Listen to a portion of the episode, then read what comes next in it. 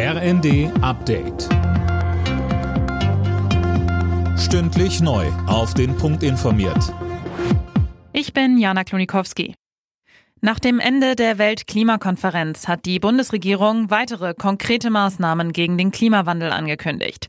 Wirtschaftsminister Habeck nannte als ein Beispiel eine geplante Stromverbindung zwischen der EU und Marokko, um Ökostrom aus Nordafrika importieren zu können. Als einziges konkretes Ergebnis wurde ja bei der Weltklimakonferenz ein Entschädigungsfonds für Klimaschäden auf den Weg gebracht.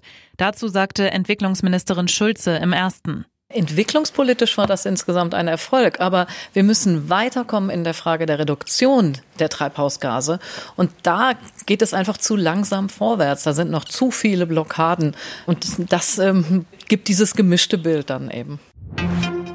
Im Streit um das Bürgergeld erhöht die Union weiter den Druck auf die Ampelparteien. CDU-Chef Merz erklärte bei Twitter, man sei zwar weiter kompromissbereit, das Grundprinzip fördern und fordern dürfe aber nicht aufgegeben werden. Mittwoch soll der Vermittlungsausschuss zusammenkommen, um einen Kompromiss beim Bürgergeld zu finden.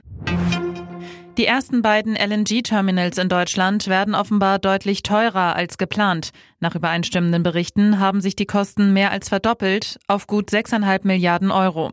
Mit den Flüssiggasterminals will Deutschland unabhängiger von russischem Gas werden. Die Fußball-WM in Katar ist offiziell eröffnet. Im ersten Spiel hat der Gastgeber eine 0 zu 2 Niederlage gegen Ecuador kassiert. Deutschland steigt dann am Mittwoch gegen Japan in die WM ein. Nationalspieler Thilo Kehrer. Man spürt natürlich so eine Anspannung, die jetzt kommt. Man merkt, okay, jetzt geht das Turnier los, was worauf wir uns alle schon länger vorbereitet haben. Jetzt kommt es in die heiße Phase und darauf freuen wir uns einfach alle.